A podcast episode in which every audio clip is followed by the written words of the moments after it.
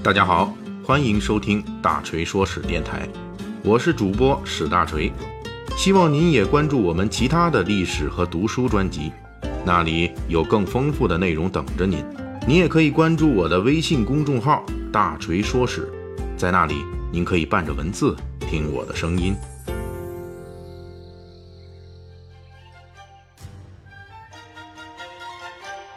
前几期啊，咱们讲述了十常侍之乱和大将军何进之死。大锤专门说过，何进的死直接原因就是这个人不够狠，没料到对手这么没底线，对手是疯子。在何进死后，何进手下的袁绍、曹操等枭雄还没来得及登场，汉末著名的狠人，被后世人看作是混世魔王的董卓、董太师、董大胖子。就带着他的西凉羌胡军人马浩浩荡荡登场了。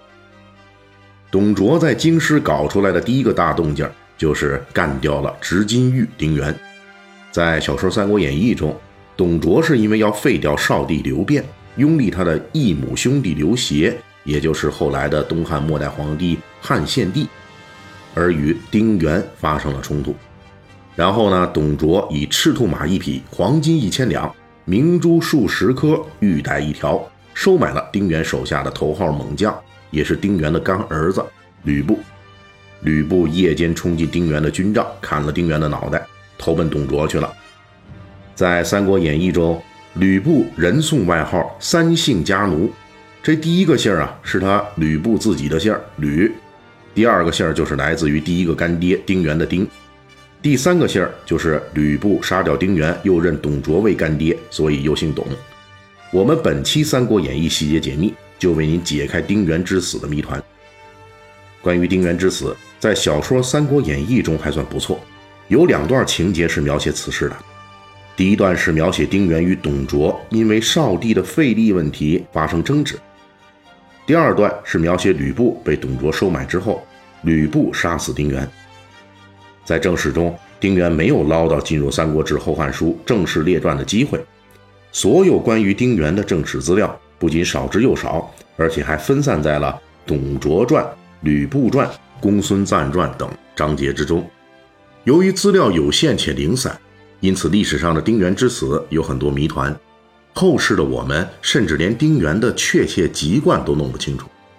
尽管如此，后世学者们依旧能够通过蛛丝马迹拼凑出丁原的人生轨迹，进而解开丁原之死的诸多谜团。这也正是大锤本期要介绍给大家的有关丁原之死的秘密。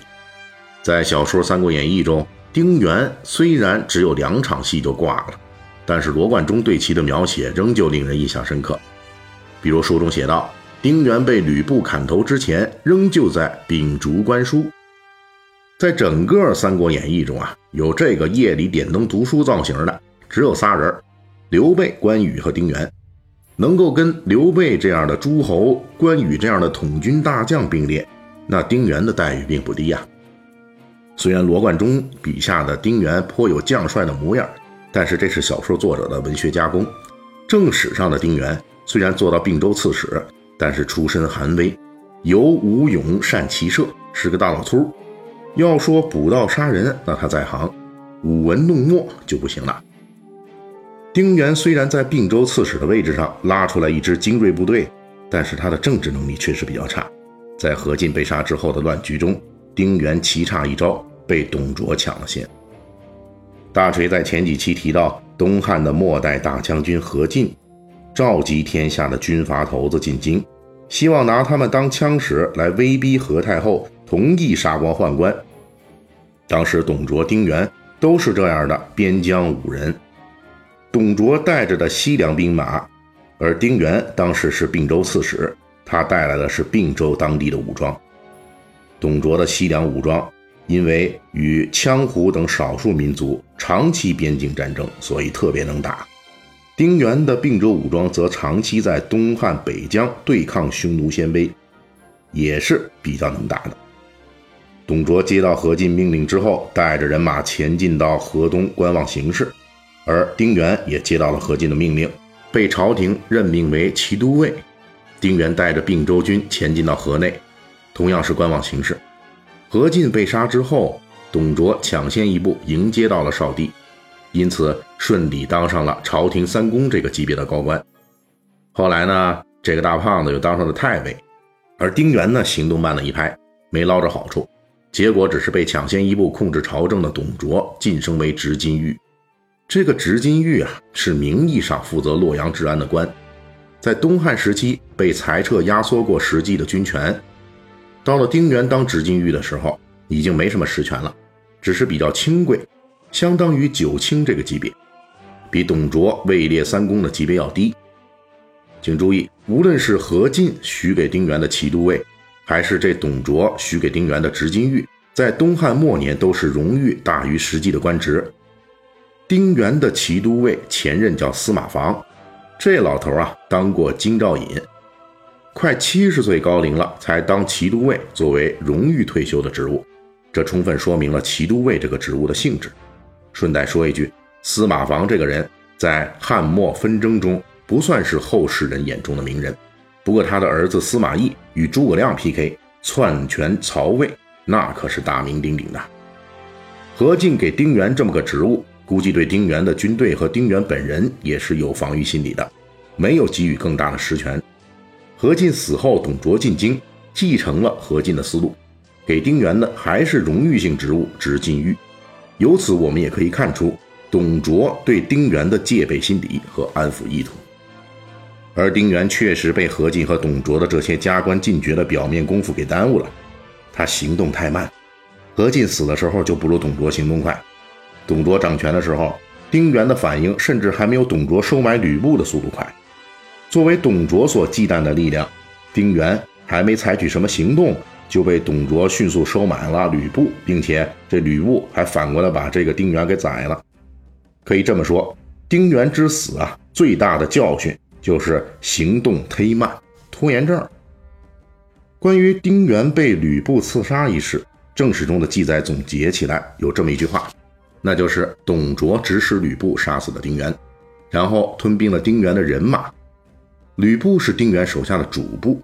这个官儿相当于现在的领导秘书，属于标准的亲信。董卓与丁原是两个互不隶属的力量，那么董卓靠什么指使吕布杀掉自己的上司呢？在正史中，董卓靠的是利诱打动了吕布，但是董卓具体拿出来什么利，其实到现在也说不清楚。我们如今看到的《三国演义》中，董卓用赤兔马和金珠宝贝去收买吕布，其中的赤兔马行贿。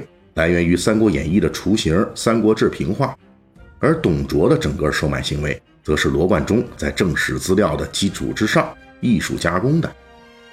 也就是说，无论是赤兔马还是金珠宝贝，都不是历史上吕布杀丁原的真正原因。即便是董卓确实利诱吕布，也不过是外面烧了一把火，真正要了丁原性命的，实际是丁原手下以吕布为代表的那一群。并州军人们的野心，也就是说，丁原和丁原手下的并州军并不是铁板一块，他们之间是有利益冲突的。这是因为按照东汉朝廷的异地就职原则，一地的军政长官不可以是本土人。丁原去并州当军头，说明他不是并州本土人。丁原能在定州拉起来几千人的并州本土军，靠的是自己的武勇。以及他从并州当地招纳的一批骁勇善战的军人，其中真正负责指挥并州军的是并州本土的吕布、张辽和张扬等人，这些都是桀骜不驯的勇将。正史上的丁原正是依靠这些人来建立并扩张并州军，其中吕布是主簿，张辽、张扬是从事，他们不是汉朝中央政府任命的官员，而是丁原任命的自己的刺史属官。这群丁原自己的秘书爪牙只对丁原效忠，丁原正是靠着笼络吕布、张辽等人才得以控制整个并州军。丁原之死也恰恰因为他不是并州土著，他不是并州军，只是并州军的代言。吕布、张辽等人才是并州军的真正核心。作为边疆五人集团，并州军来洛阳是要求富贵的，他们找一个头目带头。就是寻求荣华富贵和利益最大化。如果这个头目自身的发展前途已经到顶了，那么他们得到的东西就到此为止了。而丁原恰恰是个行动缓慢的人。当何进被杀，东汉朝廷一片混乱之际，董卓行动果决迅猛，顺利摘下了桃子，把持了东汉朝政。而丁原啥也没有，也就让并州军什么也没有。那并州军和西凉军本来大家都是来摘桃子的，西凉军在董卓的领导下摘桃子，吃得满嘴流油；这并州军在丁原的带领下干瞪眼儿。眼保肚中基的并州军如何能够甘心呢？恰恰在这个时候，如果来了一个实力更强的、官职更大的头目，那么杀掉原头目，投奔新头目，并州军核心力量无损，而且还能获利，那简直是再划算不过的事情。董卓就是那个可以代替丁原，并且比丁原利益更大的新头目。董卓的官儿比丁原高，政治资本比丁原雄厚，把持东汉朝政，而且还控制了何进遗留的中央禁军。实力比丁原更强大，这个跟着谁有肉吃？这道跳槽题啊，就是一道送分题了。而且这次跳槽还是有额外的收获。当吕布杀掉丁原之后，董卓给吕布的官职正是原来丁原的骑都尉，这相当于宣布吕布取代丁原，成为了这支并州军的头脑。当然了，东汉末年边疆五人集团内部的这种完全依靠实力来满足野心的残酷的优胜劣汰。迟早要出问题。丁原当时拉起的并州军，就如同养了一群狼。当丁原再也弄不来食物的时候，狼群就把丁原当成了食物，转身投靠了能带来更多食物的董卓。那么，如果有一天董卓也弄不来食物了呢？